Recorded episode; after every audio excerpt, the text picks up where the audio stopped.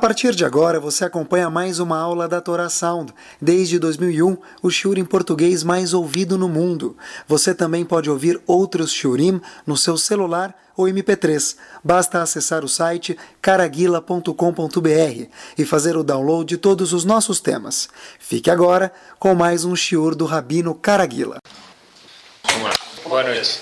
A gente sabe que aparece na Torá e é famoso isso dentro dos Yehudim ou não Yehudim, conhecedores ou não, que existem os dez mandamentos. Muito bem.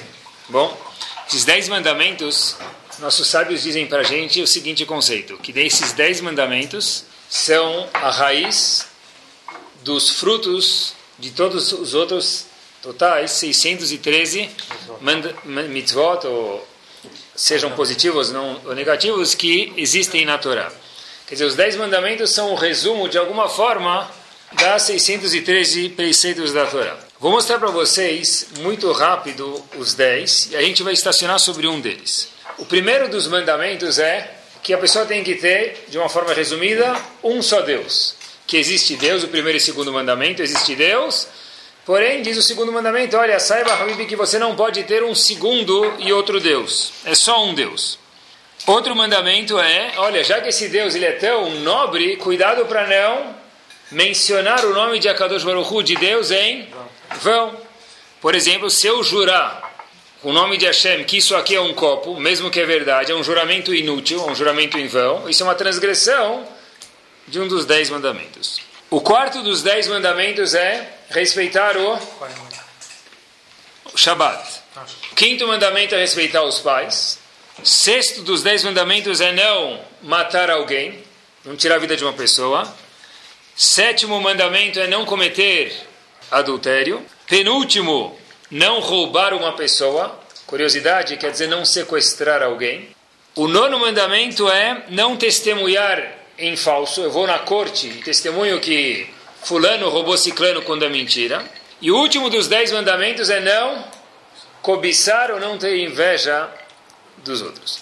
Se a gente for olhar, pessoal, dos dez mandamentos, tem um que parece um peixe fora d'água. Estive pensando, tá bom, a Deus está se apresentando, ele chega no Har Sinai, vai entregar a Torá, e fala, ó, oh, tá aqui meu cartão de visita, vou me apresentar para vocês me conhecerem, diz Deus.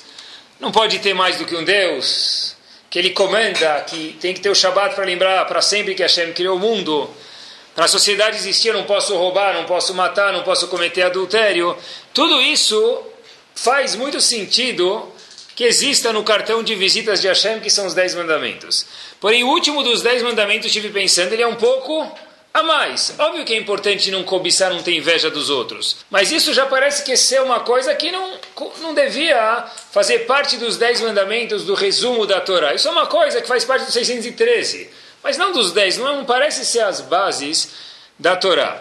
Porém, a gente com certeza está errado, porque Hashem falou, junto com esses nove que são muito importantes, eu vou inserir também não ter inveja, não cobiçar as coisas dos outros, propriedades dos outros, esposas, etc e tal. Isso para Kadosh Baruch é um dos dez mandamentos que Hashem falou, tanto quanto não fazer idolatria.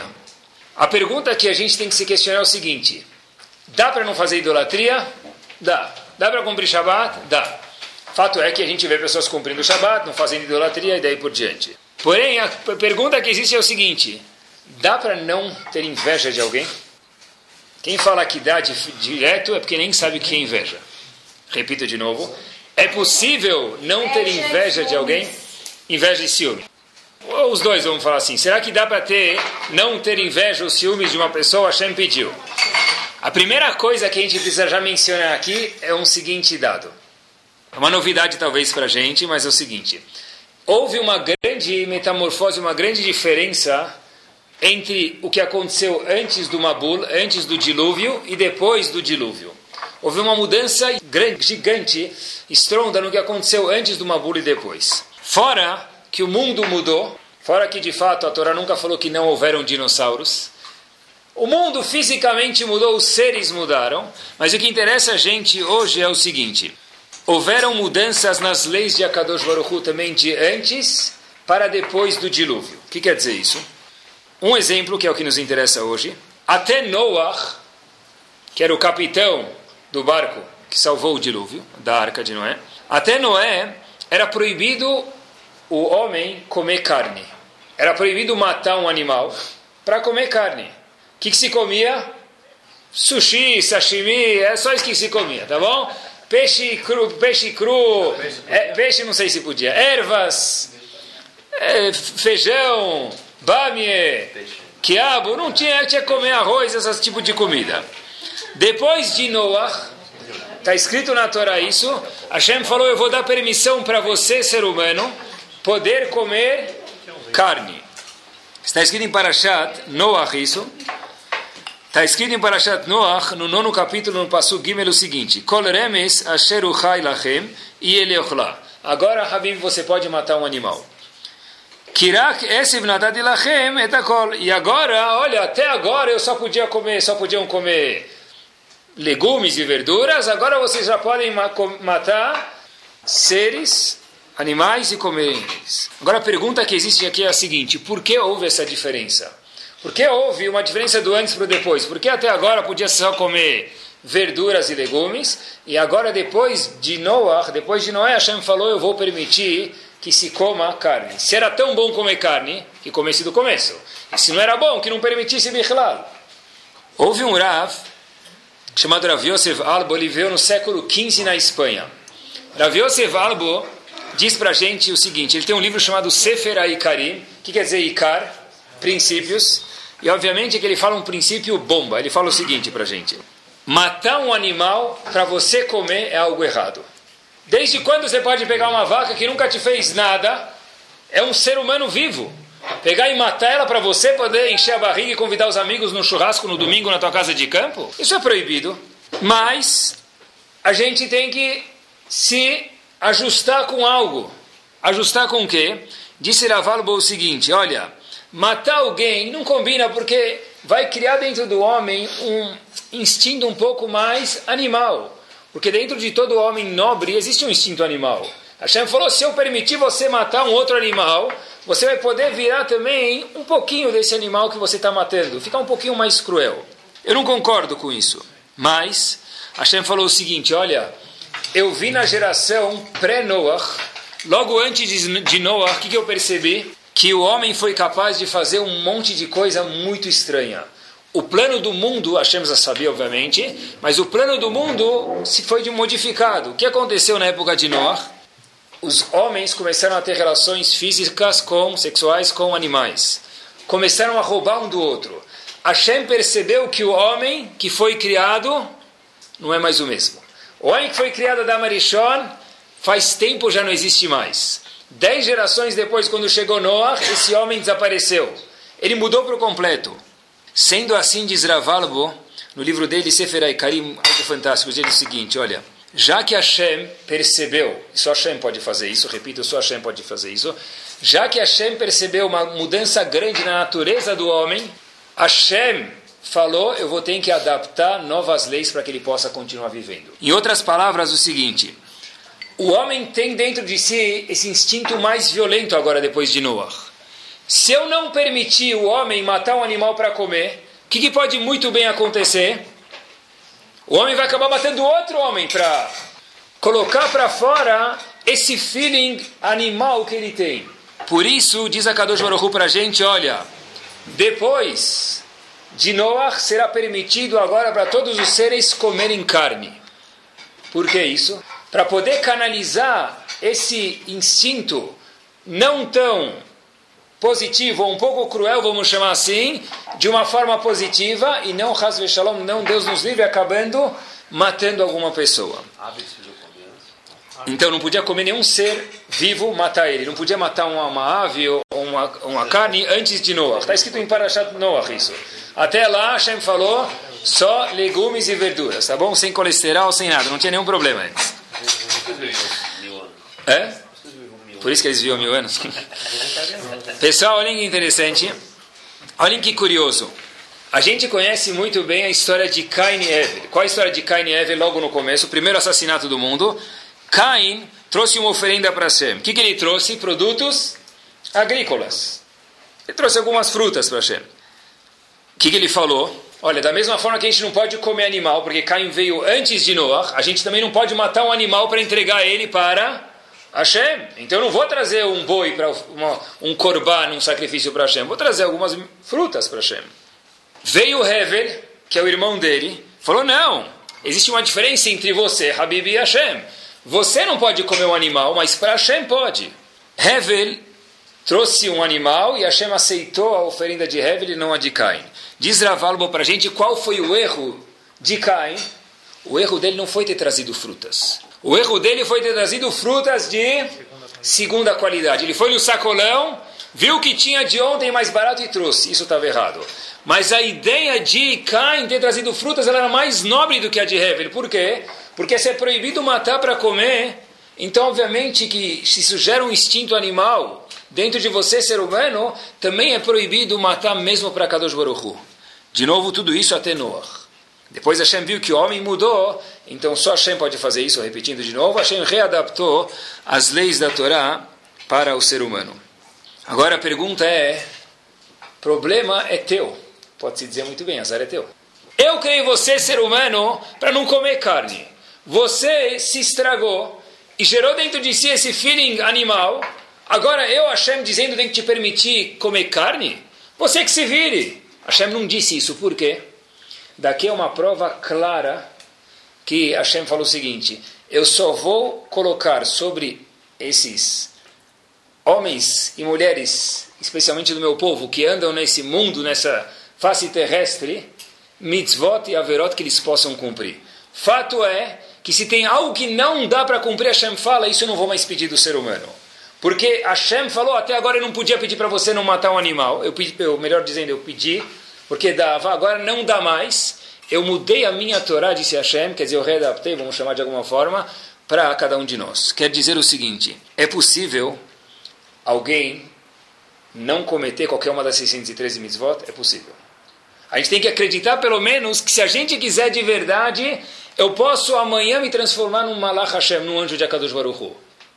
Eu vou errar muitas vezes para chegar lá, mas não existe nenhum preceito de Akadosh Baruch Hu, seja ele faça ou não faça, que é impossível. Que se fosse impossível, por definição, Akadosh Baruch Hu não daria isso para nenhum de nós. Mas agora, hoje em dia, por exemplo, os tempos mudaram muito e as leis não, Boa. mudam. Hoje em dia que os tempos mudaram muito, as leis não mudam, porque Akadosh Baruch Hu já viu, ele prevê o que, que precisa.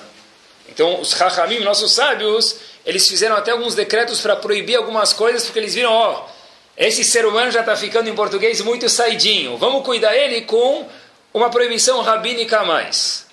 Tá? Mas isso Rahamim podem fazer um pouco, não como Hashem, você tem razão. Tá bom?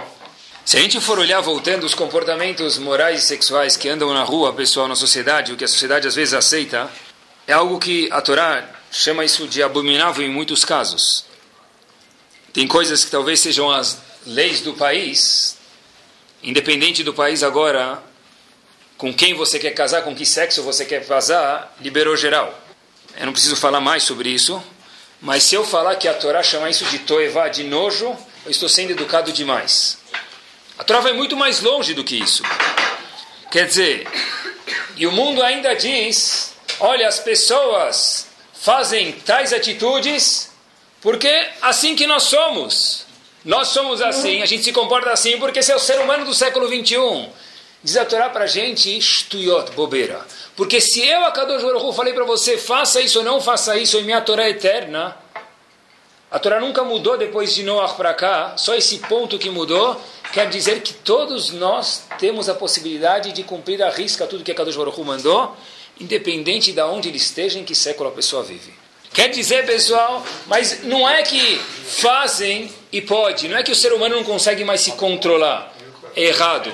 Pode ser que seja mais difícil, cada geração tem seus testes, mas não existe algo que, na verdade, não dá mais. Isso não, a Hashem não daria para a gente. A Hashem deu livre-arbítrio para a pessoa escolher de fazer ou não fazer. A pessoa tem que saber que a cabeça manda sobre a barriga, não o contrário. Para isso a gente precisa da Torá. A pergunta, pessoal, é como fazer a cabeça dominar a barriga. Como fazer agora, numa coisa muito mais profunda que é o show de hoje, falar o seguinte: olha, minha cabeça tem que dominar minha barriga, mesmo as minhas emoções. Eu não posso nem mais ter inveja do meu amigo, o que sobrou de mim?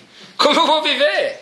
Pelo menos eu gostaria de ter a democracia, a liberdade de poder, pelo menos, curtir a inveja que eu tenho do meu amigo. Isso não é novidade, mesmo que talvez seja a gente acha que é coisa do século 21 não é, porque a gente já mencionou que Cain matou Hevel. Porque Cain matou Hevel, diz o Midrash, ele ficou com inveja dele. Torá dá uma dica, mas o Midrash conta pra gente que Cain teve inveja de Hevel. Ele falou: Que isso? A oferenda dele para Hashem foi aceita, a minha não? Cain ficou quebrando a cabeça como se mata uma pessoa, porque nunca houve um assassinato no mundo. Cain matou alguém por inveja. Quer dizer, inveja, pessoal, não é uma coisa nova, mas é possível a pessoa se controlar. Hashem, a gente vai ver hoje como que dá para, com a ajuda de Hashem, fazer isso. Vamos dar um passo à frente. Eu acho que para a pessoa, pelo menos entender isso, no, no racional, para depois chegar no emocional, é o seguinte: o homem tem que entender que ele não entende nada. É isso que a gente tem que entender. Para a pessoa não ter inveja, o primeiro beabá é eu entender que eu não entendo nada mesmo do mundo. A gente pega o avião, levanta voo, olha lá de cima uns feijõezinhos se mexendo. Não são seres humanos, são carros, são caminhões. E se a pessoa vai para a lua, ele, o homem já desaparece. Então o homem acha que ele sabe tudo, mas o homem é um mini feijão no mundo. E isso sim, no século XXI, a gente pode afirmar que é mais difícil. Porque hoje em dia, estava escutando uma reportagem no, no rádio, nas notícias, o homem, ele... Quantas coisas tem no século XXI da tecnologia? A gente cria espaçonaves, tem enfermidades que Baruch Hashem antigamente se morria e hoje é uma coisa simples, com remédio se resolve, graças a Deus. Se eu tiver com frio, tem gente que tem isso no celular, você pode acessar o ar-condicionado da sua casa dois quilômetros antes. Quando chegar em casa, ela já vai estar com a temperatura que você quiser. Coisas da modernidade, do século 21.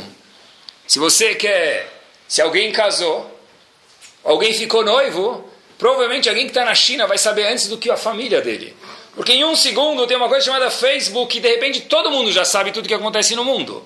Quer dizer, o homem hoje é capaz de transmitir uma informação em, não segundos, segundos é muito, milésimos de segundos e criar coisas e mesmo coisas produtivas, remédios e viajar para a lua em um tempo que a gente nem imaginaria. Mas esse mesmo homem tem que lembrar que ele não é o Todo-Poderoso. Existe alguém, um ser chamado Akadosh Baruch que entende muito melhor o que é bom para cada um de nós. Apesar de a gente ter, Baruch Hashem, todas essas habilidades, não esquecer quem nós somos no mundo. A gente tem que lembrar, dizem Rahamim para a gente, o único jeito da pessoa cumprir o décimo mandamento, que é não cobiçar, não ter inveja do próximo, é ele lembrar do primeiro mandamento. O primeiro mandamento é lembrar o quê? Anohi Hashem Elokecha. Eu sou teu Deus.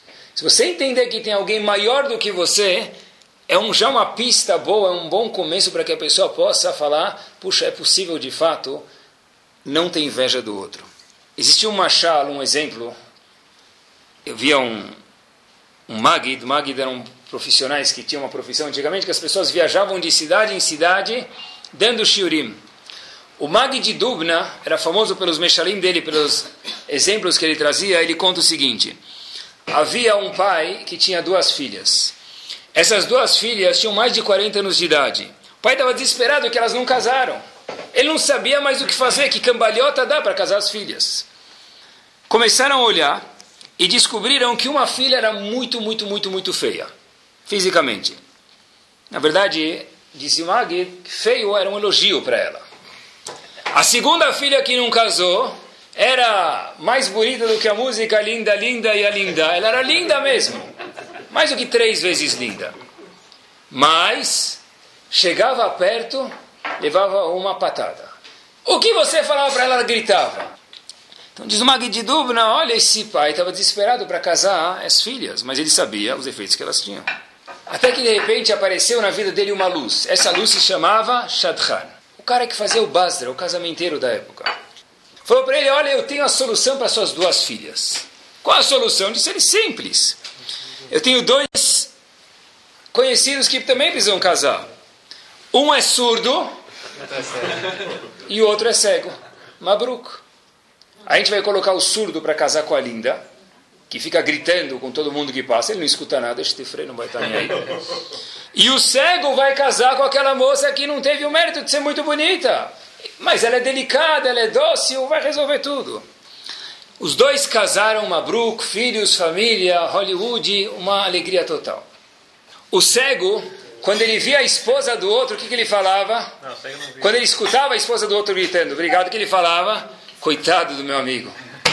A mulher não para de gritar com ele o dia inteiro. Como que ele sobrevive? E quando o surdo via a esposa do vizinho, falava para ele como ele dorme com esse bicho papão dentro de casa. Então os dois eram as pessoas mais felizes do mundo. Eu tenho a mulher mais dócil, e outro falou que tem a mulher mais linda, e estava todo mundo feliz. E cada um, quando olhava para o outro, falava Hazito ele. Siman maior de Osher, o maior rico possível. Só que, como eu falei para vocês, terminou a alegria. Chegou o doutor Saratudo na cidade.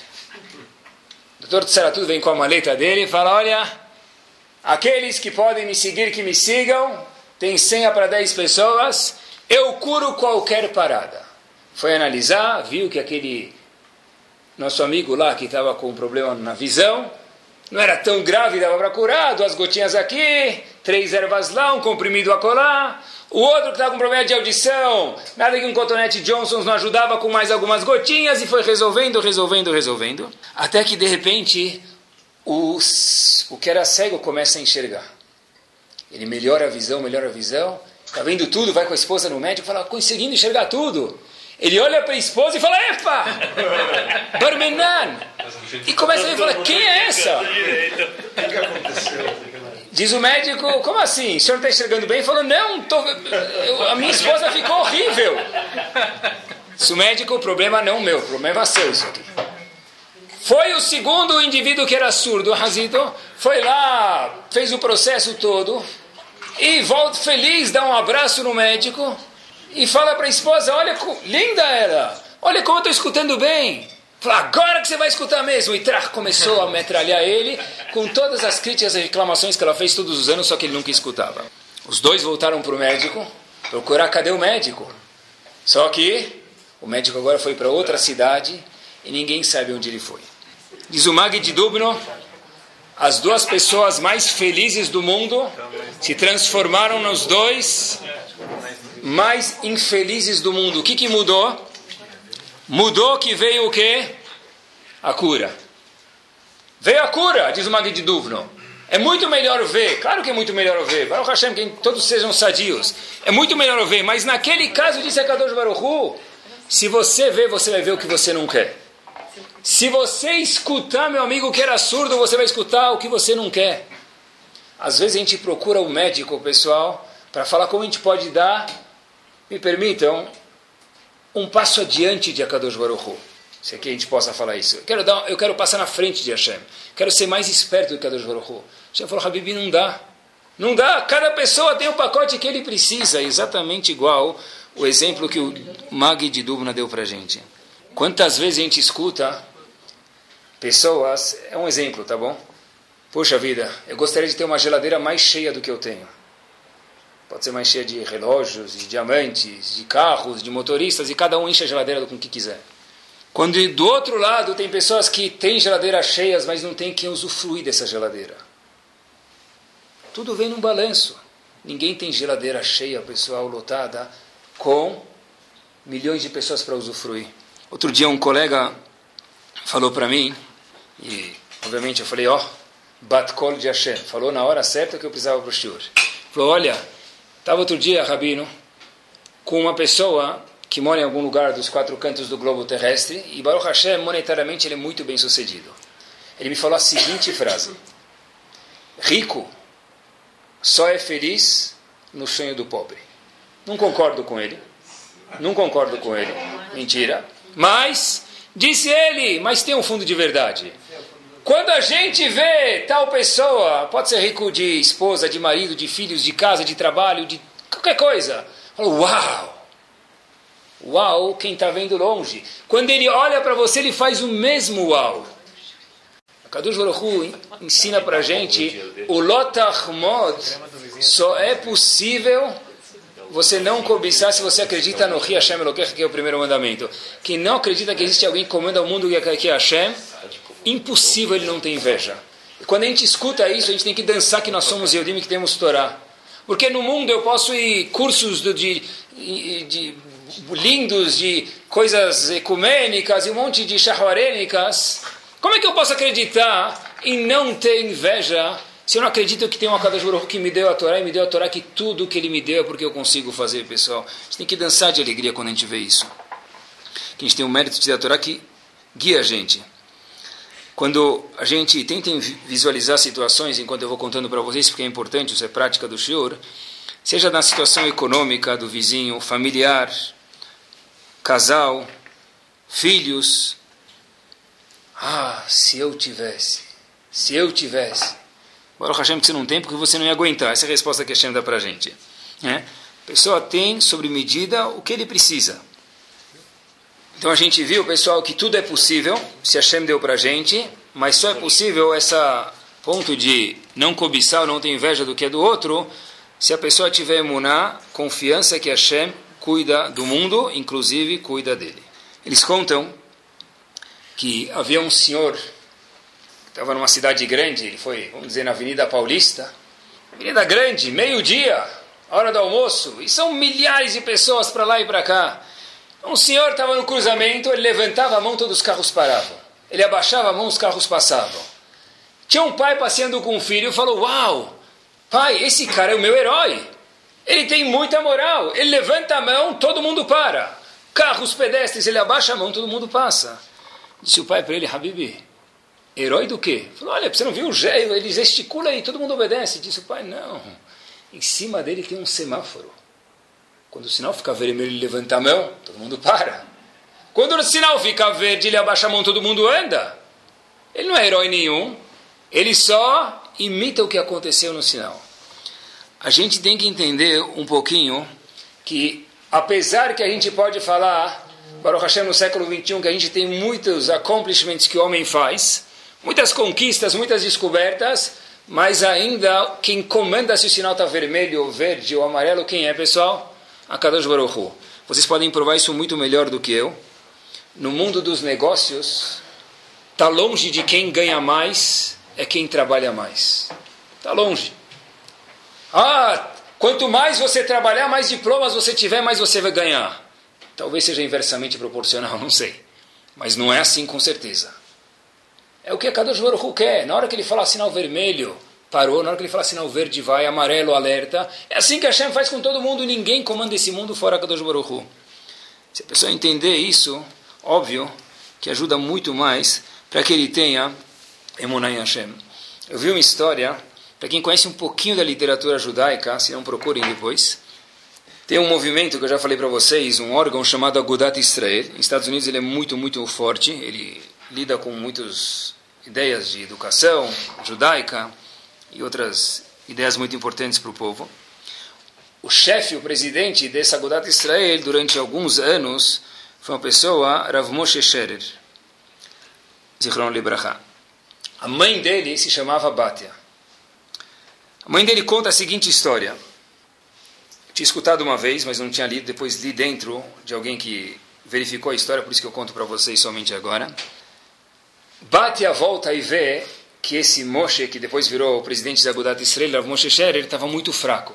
Então, o que, que ela fez? Deu sopa para ele de alguma coisa, acalentou ele, mas viu que tudo que ela fazia não adiantava nada.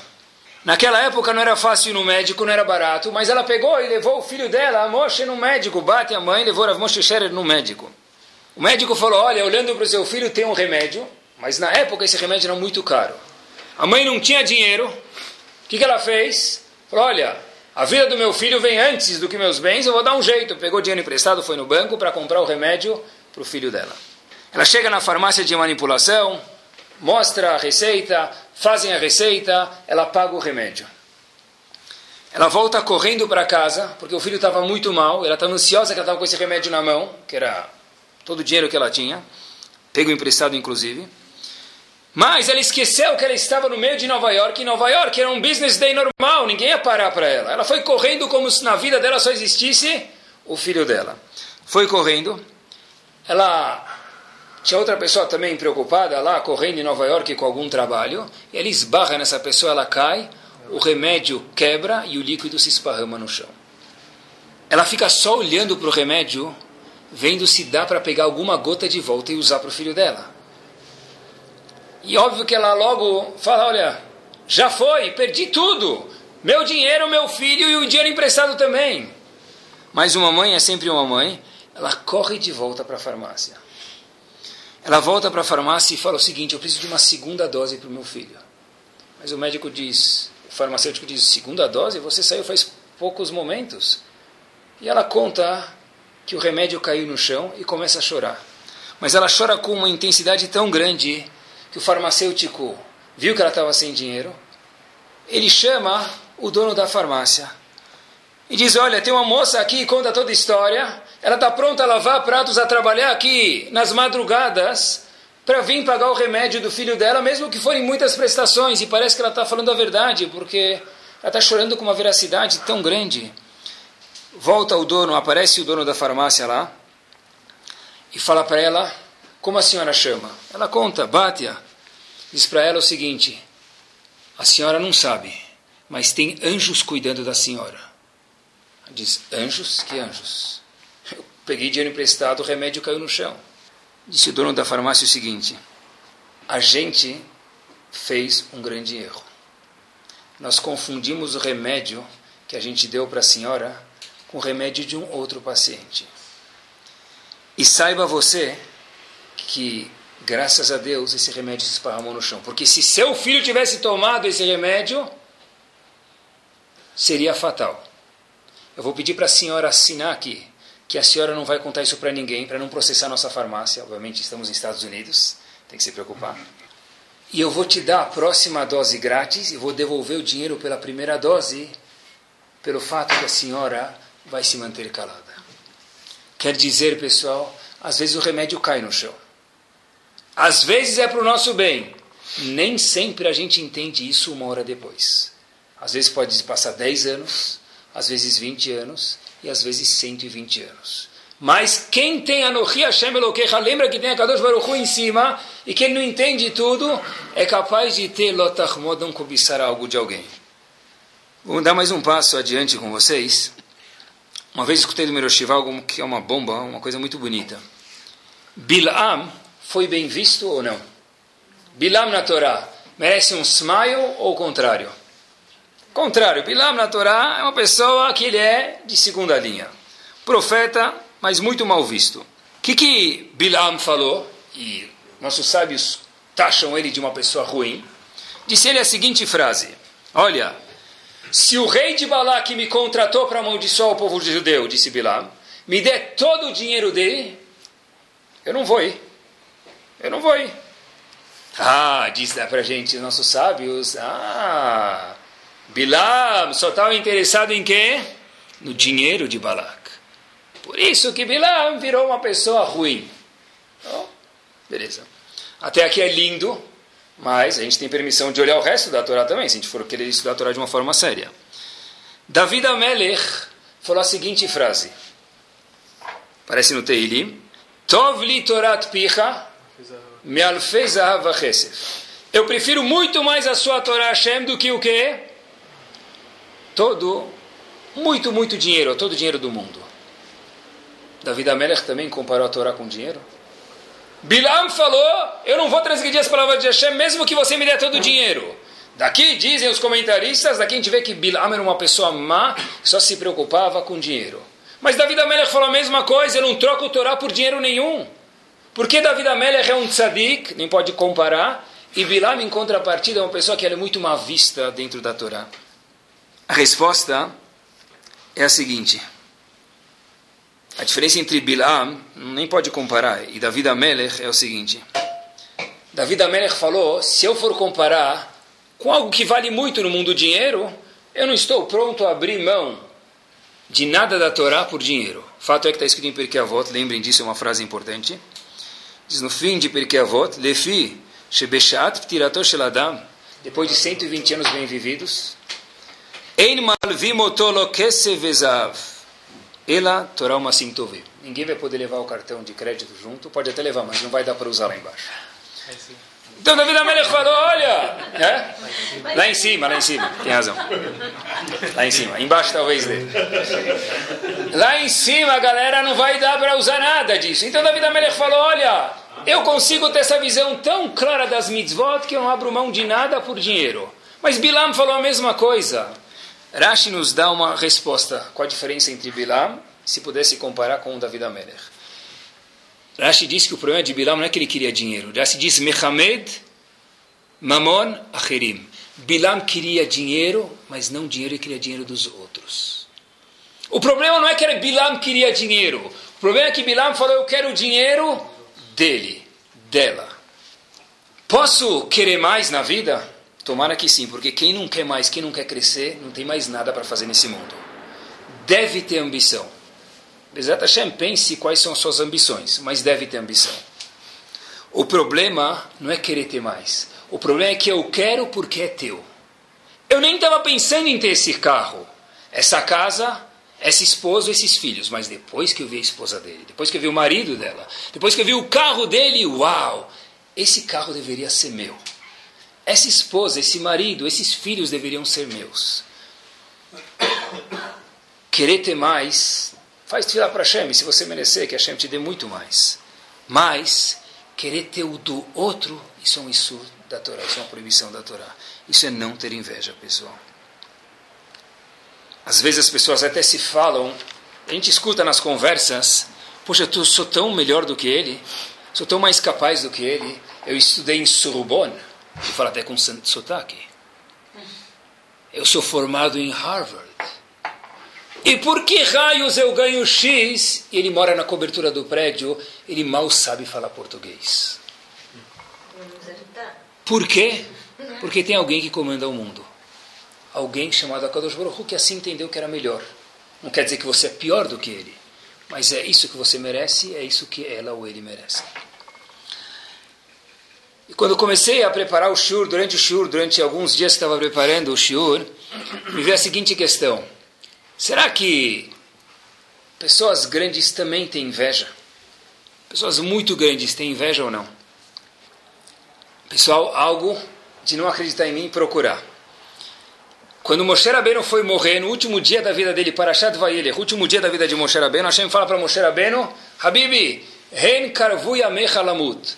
Chegou o seu momento de ir para uma próxima estação. Você não vai mais viver nesse mundo, disse Hashem para Moshe Rabbeinu. Existe um comentário, uma explicação chamada Erkut Shimoni, em Parashat Vayelech, eu vou falar para vocês onde está, porque eu não quero que vocês acreditem em mim, quero que vocês vejam que é muito forte isso. No item 941, diz o Yalkut Shimoni o seguinte. Quando o sol escutou que Moshe Rabbeinu ia falecer no dia, no momento que escurecesse, o sol falou para Hashem, eu não vou me pôr, eu não vou escurecer, porque eu vou causar a morte de Moshe Rabbeinu. Moshe Rabbeinu virou para Hashem e falou, Hashem, me deixa vivo, eu não quero ir embora desse mundo. Novidade, diz o Midrash para a gente, Hashem falou, tá bom, em uma condição. Chegou agora o momento de Yoshua ser o líder do povo e não mais você, Moshe Rabbeinu. Por conseguinte, se você aceitar Yoshua como líder e você como discípulo, é um deal. Você vai continuar vivo. Moshe Rabbeinu disse, aceito. Esticaram as mãos, câmeras, fotos, saiu no estado de São Paulo, Moshe Rabbeinu aceita o acordo de Akadosh Baruch claro. Hashem ofereceu para ele e aceitou. De repente, Moshe acordou, dia seguinte, quem é o líder agora? Yoshua. Hashem pairou na nuvem no Oel Moed, no tabernáculo, para conversar com quem agora? Com Yoshua. Moshe Rabbeinu estava fora do Oel Moed, onde se encontravam as vozes que conversavam com Yoshua. Moshe Rabbeinu chega para Yoshua e fala, Habibi, Esfizdide. O que, que tem de novo? O que é esquilhado novo? O que, que Hashem falou hoje para você? Não vou falar, porque eu tenho medo, eu vou ler para vocês. Respondeu Yoshua o seguinte: Amarlei, disse Yoshua, alecha, quando você era o líder. Yode haita, haiti, maya. Será que eu sabia o que Hashem falou para você? Falou com delicadeza, obviamente, mas falou: agora eu sou líder, você aceitou? Então eu não vou poder te contar o que Hashem me contou. Neste momento, Moshe Rabbeinu, Adona Neviim, na verdade, o que a gente vai falar, a gente está engrandecendo para aprender uma lasca minúscula. Mas diz o Midrash para a gente, Moshe Rabbeinu disse o seguinte, Meamitot velokinaechat. Eu prefiro morrer mil vezes, cem vezes do que ter inveja. E nesse momento Moshe Rabbeinu morreu. Em outras palavras, parece que, obviamente, não dá nem para comparar com a gente, mas inveja é algo que entra até na pessoa maior que seja do mundo. Existe uma pergunta curiosa aqui.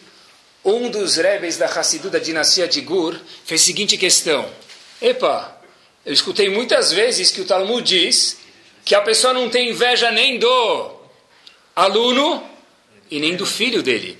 Se alguém falar para você, poxa, que filho bonito, da onde ele saiu? Ah, não vou ficar ofendido. Que seja melhor do que eu. Mas ele não fala só da boca para fora. De verdade, dos filhos e do aluno, diz o Talmud, é um louvor se eles forem maiores do que eu. Então pergunto o Rebbe de Guru o seguinte, no livro dele do Shearim, por que Moshe Rabbeinu ficou com inveja de Yoshua? Ele fala algo bomba. Ele fala o seguinte: quando alguém não tem inveja dos filhos e do aluno, quando eles crescem mais do que você, mas se eles pegam o seu posto, aí o pai vai ficar bravo. Quer dizer que se o pai tem uma cadeira na empresa e o filho monta e fala: Olha, não que o pai deu a cadeira, o filho faz um impeachment, tira o pai e agora ele senta na cadeira, diz o Talmud para a gente sobre isso: o pai sim tem inveja do filho, o Rav tem sim inveja do aluno. Por isso que Moshe Rabbeinu ficou muito incomodado com Yoshua e nesse momento ele falou: Eu prefiro morrer do que viver com inveja. Quer dizer que os gigantes tinham um pouquinho de inveja, pouco, mas tinham. A gente tem ou não? Fiquei pensando o seguinte: permitam a insensibilidade, mas uma pessoa tinha algumas seres que andam na casa dele, que a gente não gosta muito, talvez chamam de barata, mas estavam escondidos, ninguém via. Começaram a detetizar, apareceram todas as baratas que aconteceu, teve que lidar com o problema agora, sim? O nosso amigo tinha problema de Shalom Bait, ele sempre colocava embaixo do tapete, assim que formou o primeiro iceberg. Os problemas não existem. A diferença Obviamente, uma das diferenças entre nós e os gigantes é o seguinte: os gigantes da nossa geração ou das gerações passadas falam, eu sei que eu tenho problema possível de inveja. Eu vou detetizar esse problema. Em vez de falar que o problema não existe e colocar ele embaixo do tapete, ou falar as baratas estão lá, mas eu não estou vendo, então o problema não existe. É mentira isso. Pessoal, se Moshe Rabbeinu teve contato com essa dificuldade, quem pode falar que ele está livre disso? E a gente aprende daqui também algo fortíssimo, que a pessoa pode estar com 119 anos de idade, Moshe Rabbeinu tinha 120, e ainda precisa trabalhar sobre si, sobre inveja. Não existe I made it, eu já cheguei lá. Inveja pode agora procurar outro cliente porque eu já estou em outra. Não existe isso, Moshe Rabbeinu falou, tem que se cuidar. Até os 120 anos, dormindo, tem gente que sonha. Eu sonho se eu tivesse a casa do outro, quer dizer, até dormindo tem que se cuidar para não ter inveja. Não sei se tem uma outra vera aqui assim, Dormindo precisa se cuidar para não ter inveja. A pessoa sonha o que ele pensou durante o dia. Não existe nada garantido, a pessoa precisa sempre se cuidar. E um passo final que eu queria dar com vocês, para terminar o shiur, e que tem acho, muito a ver com inveja, que eu acho que ajuda a gente, fora, como a gente falou, lembrar que, tem, lembrar que é possível, lembrar que existe Hashem, lembrar que Hashem comanda o mundo, e sem isso não dá para a pessoa não ter inveja, Hashem sabe o que é melhor para a gente, mesmo que a gente não entende, tem mais um último passo. Vou contar para vocês três pequenos episódios, e com isso a gente termina, para ver, pessoal, será que a gente pode ter inveja de alguém? Um dos heróis do nosso, do nosso povo são pessoas que são sobreviventes do Holocausto. Estava com um grupo, e sabe que antes das escolas viajarem com as jovens, eles trazem pessoas para contar o que eles viram e vivenciaram na Segunda Guerra Mundial. Veio uma senhora e começou a contar o seguinte. Talvez eu me emocionei mais do que as crianças e aprendi mais, talvez, ou muito, eu com certeza aprendi. Essa senhora, semana passada, contou o seguinte: Eu passei pela Segunda Guerra Mundial, uma bisavó já. Começou a chorar um pouquinho, depois ela se recuperou e falou o seguinte: Eu andei a pé, não que eu ouvi, eu andei a pé, da Alemanha para a Tchecoslováquia na neve, sem sapatos, sem chinelo, sem crocs, sem nada. Sem roupa de troca, 12 horas seguidas. Até que eu me lembro muito bem, disse essa senhora, essa bisavó hoje, que uma das moças que estava com a gente fazendo essa marcha tinha 18 anos de idade. Eu a conhecia e ela era a moça mais linda que eu já vi. Loiras de cachinhos dourados. Assim descreveu a mulher. Gosto não se discute. De repente, ela anda para um guarda alemão e fala para ele o seguinte: Você pode me dar um pedacinho de pão, por favor? Um pedacinho de pão, eu estou andando faz 12 horas, eu não aguento mais. O guarda alemão para a fila, chama essa moça na frente de todo mundo, e todo mundo ficou feliz por ela, porque agora ela vai ganhar pelo menos um pedacinho de pão. Ele coloca o braço embaixo do cinto, pega um rifle e dá um tiro no meio da testa, e essa moça cai no chão e, e fica por lá, e a marcha continua andando. Essa senhora continua contando o seguinte. Até hoje, eu sinto frio nas costas. Eu posso ficar no sol, posso colocar a malha, eu nunca mais, vou aquecer minhas costas. Porque aquelas noites eu dormi na neve sem roupa. Até hoje, eu nunca mais consigo aquecer as minhas costas. Continua contando essa história, a senhora, é o seguinte, mas como vocês me veem aqui, eu fui libertado do campo de concentração. Como eu fui libertada, disse a senhora, essa bisavó, vieram os partisanos e a gente começou a escutar barulhos na porta do alojamento onde a gente dormia. E alguém estava estourando o cadeado, a gente ficou com muito medo. De repente, abrem pessoas diferentes à porta do alojamento e falam as seguintes palavras: Vocês estão livres. No começo a gente não acreditou. Depois a gente viu que era verdade, mas eu comecei a chorar, disse essa senhora. Pessoal, e chorar por que se você está livre? Me apareceu a dúvida na hora. Disse essa senhora o seguinte: eu comecei a chorar pelo seguinte, porque eu estava livre, mas não tinha para onde ir. Eu estava livre de trabalhar 12 horas por dia sem comer e sem beber, mas eu não tinha para onde ir. Sem dinheiro, sem família, mas eu logo lembrei que eu tenho uma casa. Eu voltei para minha casa onde eu morava na Europa.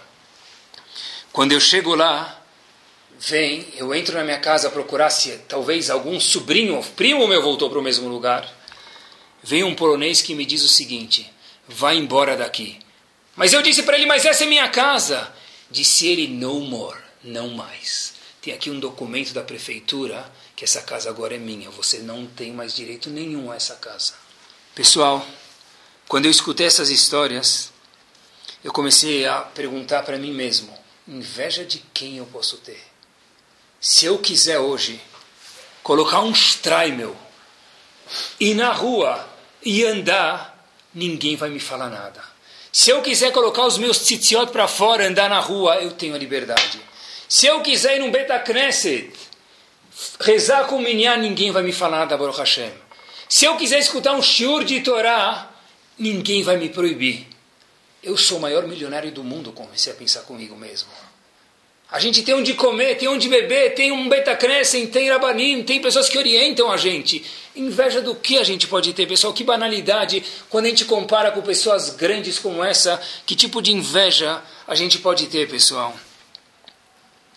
Quando a gente olha para alguém que morou há 40, 50 anos atrás, passou por isso, e começar a olhar numa perspectiva correta, a gente tem que lembrar que a gente, Baruch Hashem, tem muito.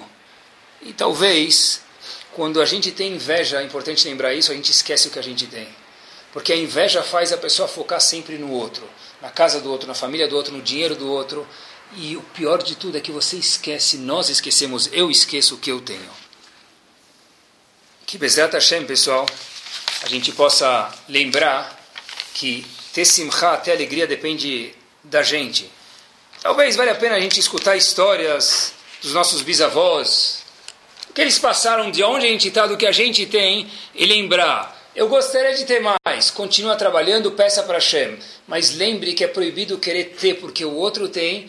E lembre que se Hashem não der para a gente, não é que ele falou, eu não vou te escutar. Eu vou te escutar, mas o melhor para você, minha resposta é não, porque eu gosto muito de você. Que Bezat Hashem, pessoal, aquele que tem Anuhi Hashem Lokecha tem Lot Ahmod, e aí sim, Moshe Rabbeinu falou, que prefiro morrer mil vezes do que ter uma inveja. Quem não tem inveja vive de uma forma muito, muito mais saudável. Oração, desde 2001, aproximando a Torá dos Yehudim e de você.